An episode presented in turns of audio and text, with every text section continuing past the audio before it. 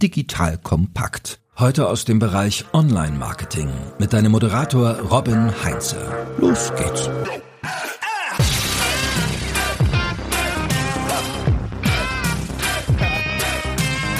Wenn du dich nicht an deine Werte hältst, wenn sie auf dem Prüfstand stehen, sind es keine Werte, sondern Hobbys. In der heutigen Episode sprechen wir über die Kraft von Werten im Marketing. Der Profifußball gehört vermutlich zu den kapitalistischsten Umfeldern, in denen man sich irgendwie bewegen kann. Und in diesem Umfeld sticht der FC St. Pauli besonders hervor. Ohne herausragende Erfolge, wenn ich das so sagen darf, hat der Club eine besondere Anziehungskraft und Strahlkraft weit über das Sportliche hinaus entwickelt. Liebe Hörerinnen, liebe Hörer, ich bin Robin Heinze, Mitgründer und Geschäftsführer der Online-Marketing-Agentur Morefire. Und heute zu Gast ist bei mir Martin Drust. Martin ist seit über sieben Jahren für das Marketing und die Marke des FC St. Pauli verantwortlich. Mit Martin möchte ich darüber sprechen, wie der FC St. Pauli es geschafft hat, genau diese Strahlkraft zu entwickeln, was sie dafür machen, damit das auch so bleibt und welche Bedeutung auch das Thema Werte auf diesem ganzen Weg hat. Lieber Martin, schön, dass du dir für unsere Hörerinnen und Hörer die Zeit heute nimmst. Hallo und vielen Dank für die Einladung. Martin, darf man eigentlich beim FC St. Pauli über Marke sprechen? Darf man den als Marke, den Verein als Marke bezeichnen oder rümpft dann so ein Großteil eurer Fans die Nase? Ja, also es ist wie vieles bei uns ist es nicht ganz eindeutig, weil das ja auch keine homogene Masse ist, sag ich mal. Technisch gesehen ist es natürlich erstmal richtig, von Marke zu sprechen. Aber wenn man das auf das reduziert, was im weitesten Sinne unter Marke verstanden wird, dann hüpft man da bei uns wahrscheinlich zu kurz sondern wir akzeptieren natürlich, dass das nun mal das richtige Wort ist, aber wollen uns nicht auf Marke reduzieren lassen, sondern das, es ist ja mehr als, sag ich mal, eine Erfindung oder ein Trick, den wir hier machen. Und insofern glaube ich, wenn man das jetzt so tatsächlich nur so benennen würde und sagen würde, ja, die Marke FC St. Pauli und, und so, dann würden wahrscheinlich einige die Nase rümpfen und auch zu Recht. Und du bist jetzt seit sieben Jahren beim FC St. Pauli für das Marketing verantwortlich. Kannst du mal so ein bisschen die Geschichte erzählen auf dem Weg jetzt in den letzten sieben Jahren? Was hat sich da sportlich, wirtschaftlich und auch so aus Marketingperspektive getan von dem Punkt, wo du angefangen hast, bis heute? Ja, also einmal ist vielleicht noch ganz wichtig vorab zu schicken, dass ich selber komme ja gar nicht aus dem Sportmarketing, sondern ich komme aus der strategischen Markenkommunikation. Und ich habe mehr als 30 Jahren eine Dauerkarte beim FC St. Pauli und habe über verschiedene Umwege in meinen beruflichen Stationen davor auch mal für den Verein so ein paar Sachen machen dürfen und so halt auch viele im Umfeld des Vereins kennengelernt. Und irgendwann ergab sich so ein Mondfenster, dass ich hier arbeiten durfte. Ne? Also äh, so, so muss man das tatsächlich sagen. Das ist aber fast schon ein eigener Podcast, der Weg dahin. Und was aber ganz gut dazu passt, ist, weil bevor ich zu St. Pauli gekommen bin, habe ich mich tatsächlich tatsächlich sehr aktiv damit beschäftigt, was möchte ich eigentlich persönlich noch machen nach über 20 Jahren irgendwie in der Werbung und habe unter anderem festgestellt, dass mich nun mal einfach Fußball mit am meisten interessiert und Sport mit am meisten interessiert und habe dort aber festgestellt, dass es so eine gewisse Latenz gibt zwischen dem, was, sage ich mal, Standard in der Industrie ist und was im Sport gemacht wird. Heute bin ich zu lange im Sport, um zu sagen, es gibt diese Latenz immer noch. Das weiß ich nicht. Ich glaube aber, es hat einen wahnsinnigen Professionalisierungssprung in den letzten sieben Jahren in, in der Sportvermarktung, im Sportmarketing gegeben. Und wie gesagt, ob es eine Latenz zur sonstigen Industrie gibt, kann ich nicht mehr beurteilen. Aber das ist im Prinzip dann auch bei uns nicht anders gewesen. Ob das jetzt mit mir zusammenhängt oder, sag ich mal, mit der Reife der Industrie an sich, ist so, dass man das nicht mehr vergleichen kann mit dem, was vor sieben Jahren war. Aber womit wir hier angefangen haben, ist eigentlich erstmal so ein paar Widersprüche aufzulösen. Das war bei uns am wichtigsten. Also man kann uns ja auch heute noch sehr schnell so Bigotterie vorwerfen, ne? dass wir so antikommerziell sind und das Antikommerzielle im Prinzip ja auch vermarkten, wenn du so willst. Aber wir haben halt angefangen für uns Narrative zu schaffen, und, indem wir halt gesagt haben, ja, es gibt ja aber auch einen guten Grund dafür, warum wir kommerziell sind. Denn wir sind eine Wertegemeinschaft und diese Wertegemeinschaft hat ein Interesse daran, dass diese Werte eine große Plattform haben. Und die Plattform ist der Profifußball. Und um den möglichst professionell und so hoch wie möglich, also liegenmäßig zu spielen, benötigst du Geld. Und deshalb bist du natürlich kommerziell im Rahmen deiner Werte. Das ist sozusagen so dieses Narrativ und das Gerüst, was dann viele Widersprüche auflöst. Das ist, glaube ich, einmal auf der einen Seite ganz entscheidend gewesen. Und dann haben wir, sag ich mal, viele Dinge, die beim FC St. Pauli einfach ja aus einem Miteinander, eine, wir sind ja eine lebendige Community seit 35 Jahren. Wir sind ja eine Community-Marke, wenn du so willst. Ne? Wir sind ja von Fans oder der, das Bild des FC St. Pauli ist ja von Fans entscheidend geprägt worden. Es gibt noch ein paar andere Dinge,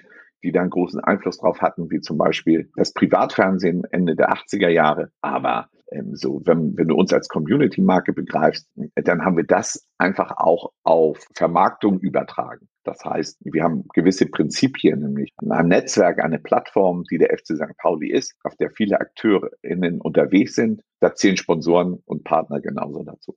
Und insofern ist es wichtig, dass die natürlich vor allen Dingen sehr gut zu uns passen, damit die Glaubwürdigkeit der Marke FC St. Pauli ist nämlich unser allergrößtes Asset, was wir haben, ist die Glaubwürdigkeit, die wir haben, die Authentizität, die man uns zuspricht. Dass das natürlich nicht kaputt gemacht wird, dadurch, dass wir zum Beispiel die Falschen an Bord holen. Und das so, mit, wir haben das lebenslange Wertepartnerschaften genannt oder Partnerschaften mit Sinn, ne, die wir dann noch entsprechend aktivieren. Das sind so die, die wichtigsten Assets, die es eigentlich gegeben hat in den Jahren, die wir halt tatsächlich sehr aktiv angegangen sind. Also kann man schon sagen, so dass das erste große Projekt war erstmal diesen Einklang herzustellen zwischen, wir haben wirtschaftliche Ziele, wir haben wirtschaftliche ne, Notwendigkeiten und müssen das aber dann auch mit diesem Thema Werte, äh, mit diesem Thema Glaubwürdigkeit in Einklang bringen, woran ja, sagen wir, viele andere Fußballvereine scheitern. Ja, genau. Also und das wissen wir halt auch aus Studien. Ne? Wir machen immer relativ viele Forschung für so einen kleinen Fußballverein. Wir wissen halt, dass die Menschen, die den FC St. Pauli gut finden, das sind tatsächlich sehr viele. Was sie an dem schätzen, ist, dass sie ihm ernsthaft abnehmen, dass er versucht, zumindest das Richtige zu tun. Er macht nicht immer das Richtige.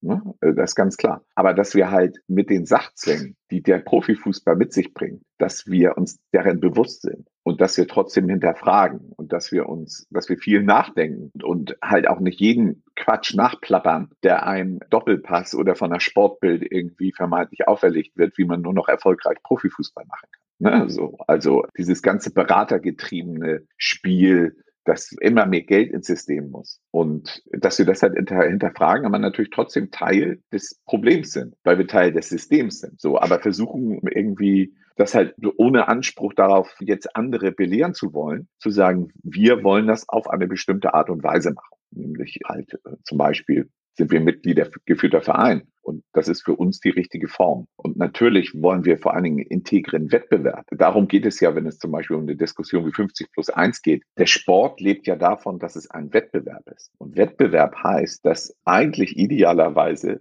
nicht vorher das Ergebnis feststeht, bevor angepfiffen wird. Und wer das nicht begriffen hat, dass das das Wesen von Sport ist, der macht es, der lässt es zu einer reinen Entertainment-Blase verkommen, die sich dann auch natürlich nicht wundern darf, wenn sie irgendwann in, in Aufmerksamkeitskonkurrenz zu Netflix und Co. steht und diesen Wettbewerb verlieren wird. Hältst du das für transferierbar? Ich meine, du, du kommst ja aus der, ich sag mal, normalen Wirtschaft, bist dann in dieses Sportbusiness reingegangen. Und also was, was ich auf jeden Fall schon mal unterschreiben kann, ist, was du geschildert hast, dass Marketing im Sport deutlich professioneller geworden ist. Also wer da auch mehr reinhören will, die Kollegen vom BVB hatte ich schon mal im Podcast und die haben da so ein bisschen berichtet, wie die aufgestellt sind. Und die haben einfach ein unglaublich schlagkräftiges Marketing-Team. Also da braucht sich hinter keinem Unternehmen verstecken. Und die spannende Frage ist so diese Haltung und die diese Art und Weise, wie ihr damit umgeht und einfach sagt, so, wir sind mit gewissen Notwendigkeiten umgeben, aber wir machen trotzdem unser eigenes Ding. Hältst du das für transferierbar, auch wieder außerhalb des Sports, wo halt eben, sage ich jetzt mal, nicht so eine große emotionale Fanbase dann bei Unternehmen dahinter steckt? Tja, also ich glaube, es ist tatsächlich natürlich machbar und wiederholbar. Ne? Es gibt ja auch gute Beispiele, sowas wie Patagonia oder so. Ne? Ich finde, das ist irgendwie immer so schwer zu beurteilen. Auf der anderen Seite,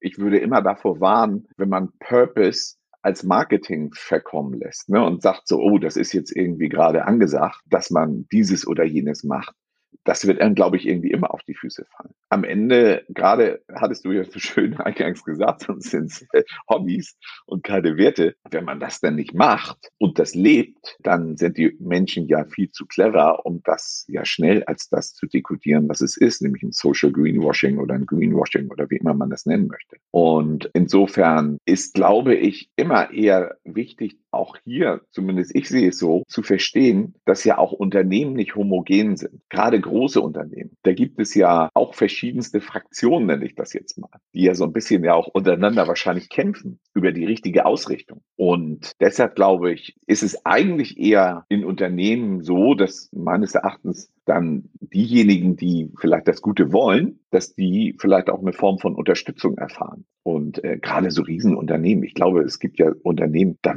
weiß wirklich die linke Hand nicht, was die rechte tut. Aber das ist auch, glaube ich, normal, weil da, da kann es gar keine Transparenz irgendwie drüber geben. Nur in der heutigen Zeit werden natürlich gar keine Fehler mehr verziehen. Und da ist es in so einem kleineren Laden wie dem FC St. Pauli natürlich ein bisschen leichter, die groben Fehler zumindest zu verhindern. Was nicht heißt, dass wir keine kleinen machen, die uns natürlich besonders doll ärgern und für die wir teilweise nichts können, aber wo wir uns auch nicht von der Verantwortung freisprechen können. Und du hast gerade auch schon so dieses Thema Greenwashing angesprochen und diese auch Unternehmen zeigen jetzt gerade immer dann zu diversen Themen kurzfristig Haltungen, geben Statements ab. Bei euch ist das auch schon seit, seit längerem ja präsent, dass ihr auch zu politischen Themen auch, auch eure Meinung kundtut, Haltung auch zeigt. Und wie hat sich das bei euch etabliert? Also habt ihr da gewisse Leitsätze formuliert, an die ihr euch dann unbedingt halten müsst, wollt? Also gewisse Statements, die dann auch immer wieder so gespielt werden? Oder wie geht ihr mit dem Thema um, dass das halt eben auch glaubwürdig und konsequent auch gemacht werden kann? da ist natürlich die Entstehungsgeschichte dessen, was wir heute unter dem FC St. Pauli verstehen oder was das Bild des FC St. Pauli ist, ganz entscheidend. Denn am Ende ist es ja so, die Politisierung des FC St. Pauli hat ja damit angefangen, dass die damaligen Hafenstraßenbesetzer vor allen Dingen ins Stadion gekommen sind, das Stadion besucht haben und das Prinzip auch in ihrem Sinne gestaltet haben. Ne, die haben ja die Nazis, äh, die es hier damals auch gab, aus dem Stadion entfernt. Die haben vor über 30 Jahren wir haben seit über 30 Jahren eine Stadionordnung, die sich klar gegen jede Form von Diskriminierung und Ausgrenzung ausspricht. Also, ja, das ist ja wirklich Lichtjahre äh, voraus. Und das ist halt, glaube ich, tatsächlich auch das Magische beim FC St. Pauli, dass wir immer wieder Menschen haben, Strömungen haben, die alle in eine ähnliche Richtung gehen und die diesen Verein ganz maßgeblich mit geprägt haben. Eben sehr politische Menschen, die hier die Möglichkeit gefunden haben, eine Plattform für ihre Werte, für ihre Aussagen zu finden. Und das ist nicht geplant. Ne? Und es ist eher so, dass sich das aus einem freien Zusammenspiel vieler Kräfte so einfach ergeben hat. Und deshalb ist es natürlich so, dass wir schon darauf achten, was wir verlautbaren lassen. Das ist ja klar. Aber das passt insofern ja alles sehr gut zueinander, weil die Leute, die das verlautbaren lassen müssen, wie zum Beispiel das Präsidium oder so, die kommen ja genau aus dieser Sozialisation, die ich davor beschrieben habe. Oder wie Leute hier im Hauptamt, das ist ja auch nichts anderes. Ne? Das heißt jetzt aber nicht, dass sie jetzt alle hier politisch gestreamlined sind und irgendwie alle dasselbe wählen oder so, aber wir haben alle irgendwie die gleiche Wertebasis. Und was man als Marke FC St. Pauli beschreiben möchte, dass halt wir eine Wertegemeinschaft sind und wir uns für eine soziale, wertschätzende, diskriminierungsfreie Welt einsetzen. Das ist im Prinzip das, was alle eint. Und da muss auch alles reinpassen. Nehme ich das richtig wahr? Das heißt, ich meine, du kommst ja wirklich aus der Werbung, kann man so schön sagen. Du, du hast da einen, riesen Background. Und wenn du dann vor sieben Jahren den FC St. Pauli so vorgefunden hast, das war ja wahrscheinlich für dich auch so ein gewisses Paradies, weil das Fundament ist wahnsinnig stark. Da ist ganz, ganz viel vorhanden und du musstest nur in Anführungszeichen diese Fäden zusammenbringen und das Ganze ja so formen, dass es greifbarer ist. Nehme ich das richtig wahr oder äh, simplifiziere ich es ein bisschen zu sehr? Das weiß ich gar nicht. Also ja, eine Form von Professionalisierung. Also das, was da ist, mal aufzuschreiben, hat vorher aber auch schon stattgefunden. Ich glaube, entscheidender ist eher, dass es ohne den ohne jetzt hoffentlich irgendwelchen Leuten zu nahe zu treten. Aber vorher, und das hat nicht viel mit mir zu tun, das hat auch mit dem aktuellen Präsidium zu tun, dem Aufsichtsrat vor allen Dingen zu tun. Aber früher war es eher ein Verkaufstrick. Und in den letzten Jahren meinen wir es tatsächlich als Gesamtverein auch ernst. Das ist, glaube ich, das, was am meisten geändert hat. Wenn wir früher von Werten gesprochen haben oder so, ne, dann, dann eigentlich immer eher unter dem Aspekt, das lässt sich irgendwie gut verkaufen, weil es anders ist non-established. Und heute sind wir wirklich klar positioniert und beziehen wirklich klar Haltung oder Stellung und wissen, dass Haltung da anfängt oder da, wo es anfängt, weh zu tun, da beginnt Haltung. Und das ist, glaube ich, irgendwie das Entscheidende. Und das hat jetzt vielleicht mit mir zu tun, aber vor allen Dingen auch mit vielen anderen handelnden Personen. Das ist hier bei uns auch ganz wichtig. Es gibt ja keine Masterminds hier, die, die sagen, ah, so, ich überlege mir jetzt mal ein zweites Symbol, ein Totenkopf, das wäre eine gute Idee. Weißt du, also, sondern deshalb, ich halte die Geschichte des FC St. Pauli so auch nicht für wiederholbar, weil es halt, es sind so viele Umstände, die passiert sind, die dieses Bild irgendwie mit, mit geprägt haben. Unsere Aufgabe heute ist eher, das Ganze lebendig zu halten, dass das weiterhin passieren kann. Ne? Also darauf sind wir angewiesen, dass diese Plattform, so würde ich uns eigentlich immer eher beschreiben, dass das Netzwerk, dass die Plattform, dass das lebendig bleibt und äh, innerhalb eines gewissen Rahmens das richtige Bild sendet. Ist es dann sogar so, dass ihr eher vorsichtig seid, wie stark ihr dieses ganze Thema spielt, damit es nicht wie ein Verkaufstrick wirkt oder dass es halt eben so, okay, die, die wollen damit einfach wieder nur mehr Trikots verkaufen? Oder? Also natürlich ist das immer, sagen wir mal, ein bisschen ein Ritt auf der Rasierklinge, ne? weil ich sag mal so, bei uns sind die Diskussionen eigentlich eher fast ein bisschen in die Richtung, wenn man sich zum Beispiel auch anguckt, was bei uns die Sponsoren machen, ne? wenn ich vorhin von, von Wertepartnerschaften gesprochen habe, dann kannst du ja teilweise die Sponsorenkommunikation bei uns nicht von Vereinskommunikation oder sogar vielleicht Fankommunikation unterscheiden, weil die Botschaften dieselben sind.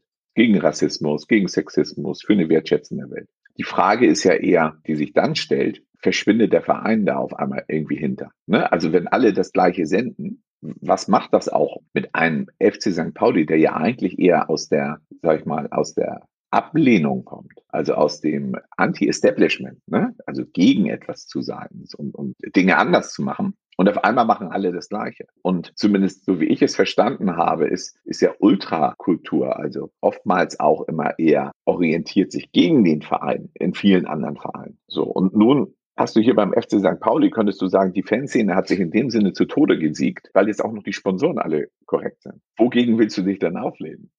also, das ist so, das ist auf der einen Seite. Und auf der anderen Seite haben wir als FC St. Pauli über viele Jahrzehnte ganz viele wichtige Themen im deutschen Fußball auf die Bühne gehoben, die heute Mainstream sind. 2021 Europameisterschaft, Spiel gegen äh, Deutschland, Ungarn. Und der CSU-Stadtrat in München fordert, dass das Stadion, äh, die Allianz Arena in Regenbogenfarben erstrahlen. Ich meine, ne, mal ehrlich, also das wäre doch vor zehn Jahren undenkbar gewesen. Das heißt, viele dieser Themen, für die der FC St. Pauli steht, sind heute irgendwo im Mainstream angekommen. Das heißt ja nicht, dass das Thema damit irgendwie erledigt ist und es keine Homophobie mehr gibt oder ähnliches. Ne? Nur wir müssen uns immer wieder Gedanken darüber machen, wenn diese Themen sich in die Mitte der Gesellschaft bewegt haben, was bedeutet das für uns und wo ist unser Platz? Heißt das dann für euch, dass es für euch schwerer wird, auch aus der Masse der Vereine herauszustechen, weil ja vieles zum Mainstream geworden ist, weil dieses Herausstechen, dieses Einzigartige ist ja schon etwas, was aus meiner Perspektive wahnsinnig wichtig für den FC St. Pauli ist. Ja, also das ist mindestens eine Herausforderung. Ne? Also wenn heute auch der Kapitän des VfL Wolfsburg eine ähm, Regenbogen-Kapitänsbinde hat, dann, dann bist du natürlich genau in dieser Situation. Aber das ist ja genau die Arbeit, die wir ja machen für die Zukunft. Wie bleiben wir trotzdem irgendwie einzigartig und attraktiv? Und daran arbeiten wir ja natürlich schon ne, mit Zielbildern, wo wir irgendwie hinwollen und sehen da eher, sag ich mal, weil wir eine Haltungsmarke sind, eine glaubwürdige Haltungsmarke, sehen da eher relativ große Potenziale für uns, als dass uns das Angst macht, weil wir es halt, weil es kein Verkaufstrick ist, weil es ernst gemeint ist und weil wir wissen, wie schwer es natürlich auch anderen fällt, da konsequent zu sein. Ja, und ich meine, der, der VW Wolfsburg ist ja von der, sag ich mal, Vereinsstruktur her dann doch leicht unterschiedlich zu euch.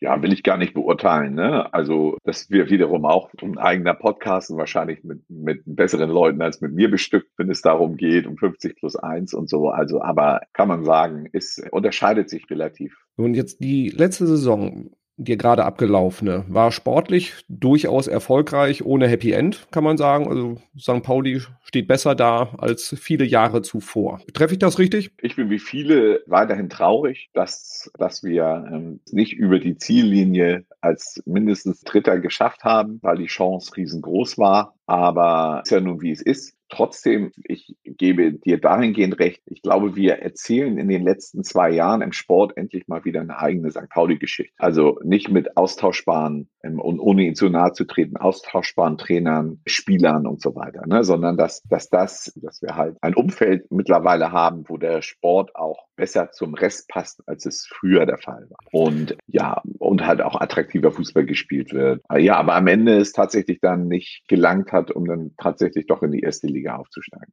Wie wichtig ist denn dieser sportliche Erfolg, dieses, wie du gerade auch sagst, dass man halt auch eine eigene sportliche Geschichte schreibt und nicht nur das drumherum irgendwie im Fokus steht? Wie wichtig ist das? Oder merkt ihr da jetzt einen Unterschied schon dann diese Saison zu, zu den Jahren davor? Ja, wir haben ja eine wirtschaftlich sehr erfolgreiche Saison hinter uns. Ne? Also auch mit unserer eigenen Trikotkollektion, so, so viele Trikots verkauft wie, wie wirklich sehr, sehr lange nicht und auch einen sehr gut besuchten Hospitality, VIP-Bereich. Insofern, da hilft sportlicher Erfolg immer, ganz klar. Aber ich würde die folgende These aufstellen. Uns hilft sportlicher Erfolg nicht so sehr wie anderen, wie bei anderen Vereinen, wo das halt Kern ist. Sportlicher Misserfolg schadet uns aber auch nicht so viel wie bei anderen Vereinen, wo sportlicher Erfolg der Kern ist.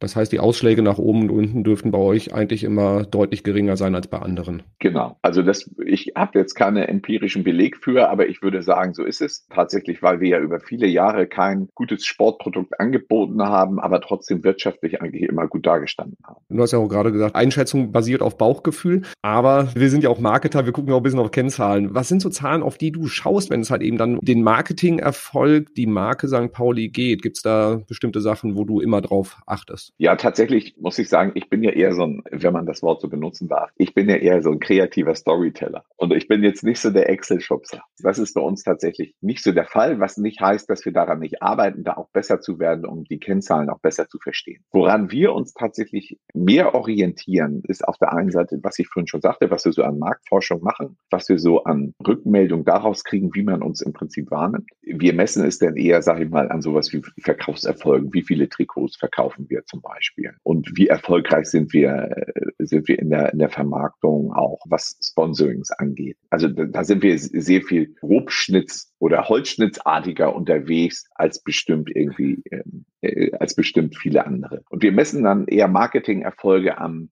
daran, wir haben das früher, haben wir das mal erratische Momente genannt. Ne? Also, dass wir gesagt haben, wir müssen auch immer mal wieder die Erwartung an die Marke FC St. Pauli frisch halten, draußen im Mainstream. Also wir müssen immer mal wieder Sachen machen, worüber sich die richtigen Leute zum Beispiel aufregen. So haben wir vor drei Jahren, haben wir ja mal ein eigenes Duschgel rausgebracht. Das haben wir Antifa genannt. Wahnsinniger Verkaufserfolg tatsächlich. Und das hat sowohl Henkel auf den Plan gerufen damals, ne, die ja die Marke Fahr haben, für die ich übrigens lustigerweise früher Werbung gemacht. Und, und auf der anderen Seite die AfD. Ne? Also kaum hatten wir Antifa rausgebracht, wachte irgendwo ein AfD-Landtagsabgeordneter aus Baden-Württemberg auf und und hat gesagt, man muss uns sofort die Gemeinnützigkeit entziehen und so. Und bups, hast du natürlich dann genau das, was du möchtest. Oder was wir jetzt kürzlich gemacht haben, ist, dass wir das Zentrum für politische Schönheit hatte ja diesen Flyer-Service Hahn gegründet, mit dem sie ja Werbeflyer der AfD sozusagen aus vom Markt genommen haben, wenn man das mal so nennen möchte. Und das fanden wir so cool. Wir haben die dann einfach auf einer Werbebande bei uns gegrüßt.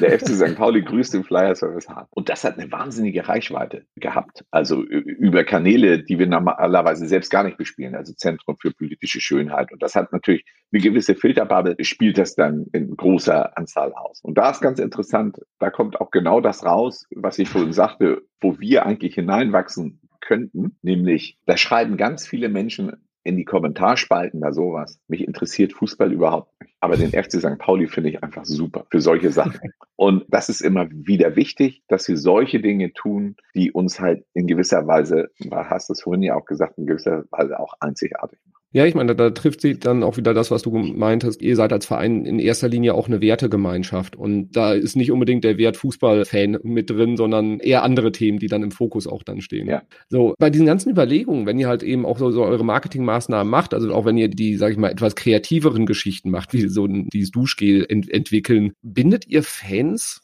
damit ein? Also inwieweit äh, bezieht ihr sie in solche Maßnahmen mit ein? Fragt ihr sie vorher, was haltet ihr davon? Weil ich meine, ihr habt ja da quasi die Peer Group direkt auch greifbar. Wie nutzt ihr das? Ja, das ist ja fast auch schon wieder ein eigener Podcast.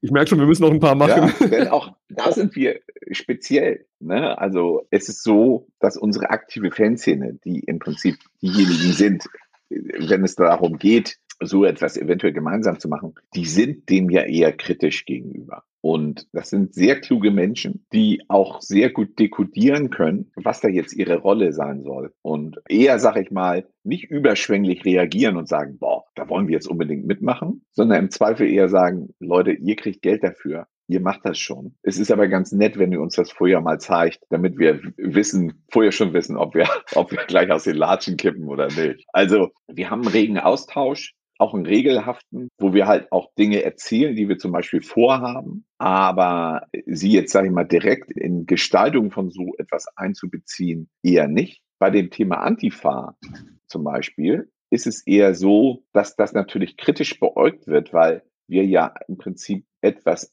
Antifaschismus ist hier wichtig, ne? es ist hier eines der ganz wesentlichen Themen, die wir hier haben, dass wir das ja eher missbrauchen für kommerziellen Erfolg. Also die Auseinandersetzung ist eher so, zu sagen, du, das machen wir, und die sagen, echt, ihr wollt Antifaschismus missbrauchen, um Duschgel zu verkaufen? Na super, irgendwie, ne? Und dass man dann erklärt, warum man das macht. Eben halt, weil wir glauben, unsere Reichweite, Relevanz, das Thema ist wichtig. Deshalb tun wir das. Und deshalb nehmen wir auch die Einnahmen nicht und äh, nehmen die für uns, sondern äh, finanzieren damit, was gar nicht mehr, was wir gemacht haben. Ich glaube, laut gegen Nazis oder Exit kann ich gar nicht mehr genau sagen, wo wir dann die Erlöse für, für nehmen. So, das heißt, sie, sie sind in die Überlegung integriert, aber eher als harte Tür und als, also als jemand, der uns da dann auch häufig sagt, was geht und was nicht geht. Ja, also wenn die, die Fans dann das Gefühl haben, sie sind eigentlich nur Kunden und sollen halt jetzt irgendwie für, für Kasse sorgen, dann haben wir wieder das, das Problem auch der, der Glaubwürdigkeit sehr schnell da. Absolut. Und das ist halt natürlich immer so ein Wabangspiel, ne? Egal, was wir versuchen irgendwie, ob es jetzt Sponsoreninhalte sind oder eigene Produkte im Merch irgendwie zu verkaufen. Der Eindruck entsteht natürlich schnell. Das ist ja auch irgendwie äh, ganz klar und nachvollziehbar. Wie ist das bei der Auswahl der Sponsoren? Und du hast ja vorhin schon gesagt, ihr seid ein mitgliedergeführter Verein und die Auswahl der Sponsoren, beziehungsweise es sind ja Wertepartner dann bei euch auch so schön formuliert. Reden die Fans dann da auch mit in Form, dass sie halt eben durch die Mitglieder auch Stimmrechte dann da haben oder wie, wie funktioniert das? Also ganz formal ist es erstmal so, wenn, wenn da irgendwas, sag ich mal, in der Pipeline ist, wie man das ja auch nennen kann, dann gibt es bei uns einen sogenannten CSR-Check. Das heißt, unsere mhm. CSR-Abteilung macht dann wirklich einen Deep Dive, um zu schauen, ist da irgendwie etwas, was man wissen muss und äh, können wir überhaupt mit denen weitersprechen, ja oder nein. Und wenn es da denn grünes Licht gibt, ist ja schon mal irgendwie gut zu wissen, da, da gibt es dieses oder jenes Thema, über das man sich Gedanken machen muss und dass man vielleicht sogar aktiv anspricht. Aber also wichtig ist, wichtiger als, sag ich mal, die Fans zu fragen, ist selber die Hausaufgaben zu machen und zu wissen, wer passt hierher und wer passt nicht hierher. Und das glaube ich, machen wir sehr viel besser als in der Vergangenheit. Das machen wir aber immer noch nicht richtig gut, weil wir natürlich große Sponsoren haben, wo du, was ich vorhin sagte, die ja auch nicht homogen sind. Und ne, wir haben jetzt neulich gerade wieder ein Thema gehabt, dass einer unserer Sponsoren an, äh, bei, bei einem Internetportal sozusagen als Unterstützer aufgeführt wird, die aber mal einen antisemitischen Inhalt gepostet haben. Und dann ist es, ne, weil das wird ja nicht mehr verziehen, dann ist sofort der FC St. Pauli hat den falschen Partner, weil da hat der das falsch gemacht.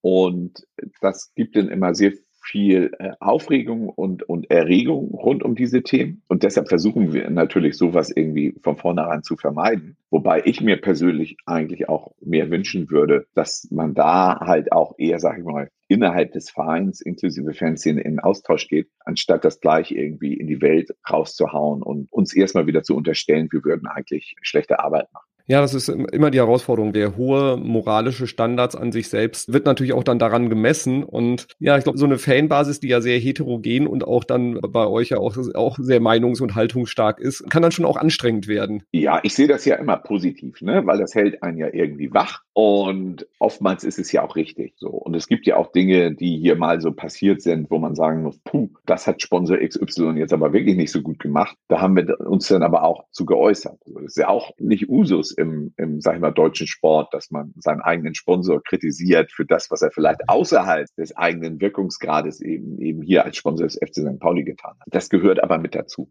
Nur das Problem finde ich, ist halt, ich glaube tatsächlich, dass die Sponsorenauswahl, das ist dann so schwierig, weil es halt, es gibt in dem Sinne, behaupte ich wirklich einfach mal, ab einer bestimmten Größe kein Unternehmen dieser Welt, was nicht irgendwo eine Leiche im Keller hat, von dem sie im Zweifel gar nicht selber weiß, dass sie sie hat. Also gerade im digitalen Raum, weißt du, mit Rest, Restplatzbuchungen von irgendwelchen Werbemitteln und so weiter. Da bist du natürlich, wenn du deiner Mediaagentur als Marke XY vertraust, schwuppdiwupp bist du auf irgendeinem Portal, wirbst du, wo du vielleicht gar nicht hin willst. Aber weil du irgendwie dein Performance-Marketing entsprechend optimiert hast, ist es leider irgendwie passiert. Das macht ja das Unternehmen aber nicht per se erstmal zu einem schlechten Unternehmen und äh, einem, mit dem man auf gar keinen Fall mehr zusammenarbeitet. Und das ist es, was mich wirklich nervt. Das ist diese Art von Selbstgerechtigkeit, mit der irgendwie über so etwas erstmal so ganz grundsätzlich abgeurteilt wird weil ähm, ich bin immer für den differenzierten Blick. Und ähm, ich glaube, es hilft auch keinem, immer nur die Unterschiede zu betonen, anstatt die Gemeinsamkeit. Ja, ich glaube, auch das Thema wäre dann so eins, wo wir den nächsten Podcast dann auch zu machen können. Weil es ist, es ist ein wahnsinnig anspruchsvolles Thema. Das, das glaube ich auch, dass das für euch eine Herausforderung einfach auch ist. Aber natürlich auch ein Kern dessen, was euch unterscheidet von anderen, dass ihr überhaupt auch in diesen Dialog, in diesen Diskurs auch mit reingeht. Genau, richtig. Absolut. Und ein Thema hast du vorhin einmal kurz angerissen und da wollte ich auch noch mal kurz reingehen, weil ich glaube, ihr seid der einzige Verein, der quasi zwei Logos hat, kann man schon fast sagen. Also es gibt ja. das klassische Wappen, was auf dem Trikot ist und dann hat sich ja irgendwann mal ein Totenkopf auch noch als zusätzliches Symbol, Markenzeichen etabliert. Ja. Wie kam es dazu? Ja, also wie kam es dazu? Also am Ende ist es so gewesen, dass ähm, die Fans, die Mitte, Ende der 80er den FC St. Pauli besucht haben, irgendwann einer von den Fans auf die Idee gekommen ist, damals hat der Hamburger Dom stattgefunden und da hat jemand die Piratenflagge auf dem Dom sozusagen gekauft und mit ins Stadion. Das ist die Legende. Und so hat sich das als etabliert wenn du so willst, über mehrere Monate und Jahre und ist dann über verschiedene Umwege vom damaligen Fanprojekt an den Verein übergeben worden. Dann Steff Braun heißt der ähm, von der Firma Texman, der hat den Totenkopf in seiner jetzigen Form im Prinzip geschaffen. Ist das ja, aber haben wir ja mal diesen, dieses ganze Merchandising-Rechte mal verkaufen müssen vor vielen, vielen Jahrzehnten, um den Verein wirtschaftlich zu sichern. Seit 2016 sind wir selber wieder Eigentümer des Ganzen und das hat sich im Prinzip so genauso etabliert, wie es sich für den FC St. Pauli gehört. Nicht irgendjemand hat gesagt, ich denke mir da jetzt was aus, sondern es ist ein von Fans entwickeltes Symbol, was sehr gut für das Thema Fankultur beim FC St. Pauli steht. Und heute haben wir es sozusagen in treuhändlerischer Verwahrung, wenn man so möchte, und müssen auch aufpassen, was wir damit machen. Nämlich, dass wir es nicht zum Hardrock-Café verkommen lassen und mhm. überall drauf pappen, ne, sondern es als Symbol dessen, wofür der FC St. Pauli steht, nämlich für den Kampf für eine soziale, wertschätzende, gerechte Welt, dass wir es dafür irgendwie einsetzen und nicht willfährig irgendwo zugänglich machen. So, wir haben jetzt einen spannenden Einblick bekommen in einen ganz besonderen Verein, eine ganz besondere Art von Unternehmen, kann man ja auch sagen, weil ihr auch wirtschaftlich aktiv seid. Und vor allem, was ich wahnsinnig wertvoll finde, einfach wie ihr mit dem ganzen Thema Werte, mit dem ganzen Thema Haltung umgeht und damit halt eben es auch schafft, mit viel Anstrengung auch das Thema Glaubwürdigkeit dann aufrecht zu erhalten und so was Besonderes am Leben zu halten, was von Fans mal aufgebaut worden ist. Ich, ich finde es super, super spannend und beeindruckend, wie ihr das über jetzt einen langen Zeitraum auch geschaffen habt und bin sehr, sehr dankbar, Martin, dass du da uns viele Einblicke weit über das Thema Mark und Marketing hinaus gegeben hast. Danke, das hat mir auch Spaß gemacht. Das freut mich zu hören, so liebe Hörerinnen, liebe Hörer. Jetzt sitzt du wahrscheinlich da in deinem Unternehmen und denkst dir so, Mist, wie kann ich das Ganze adaptieren? Das ist jetzt dann deine Herausforderung, da kann der Martin dir jetzt auch nicht mehr helfen. Mache ich auch irgendwann nochmal ein Produkt draus. Sehr schön. Wir packen ganz viel Infos in die Shownotes rein. Also auch so dieses, wenn du das Wort, wenn du Flyer Service Hahn noch nie gehört hast, die Geschichte dahinter, das ist auf jeden Fall extrem spannend, ein Geniestreich aus meiner Sicht. Und da packen wir Infos mit rein und auch wenn du Einblicke zum Beispiel in den BVB mal haben willst, ähm, packe ich dir auch die Links zu dem Podcast in die Show Notes. Und ansonsten bleibt mir nichts anderes zu sagen als Martin, vielen, vielen Dank für all die Einblicke und dir, liebe Hörerinnen, liebe Hörer, viel Spaß bei der Umsetzung und Adaption dann für dein Unternehmen. Viel Erfolg dabei und tschüss. Und tschüss. Vielen Dank fürs Zuhören. Danke fürs Zuhören beim Digital Kompakt Podcast. Du merkst, hier ziehst du massig Wissen für dich und dein Unternehmen heraus. Wenn du mit uns noch erfolgreicher werden möchtest, abonniere uns auf den gängigen Podcast-Plattformen. Und hey, je größer wir werden, desto mehr Menschen können wir helfen. Also erzähl doch auch deinen Kolleginnen und Kollegen von uns. Bis zum nächsten Mal.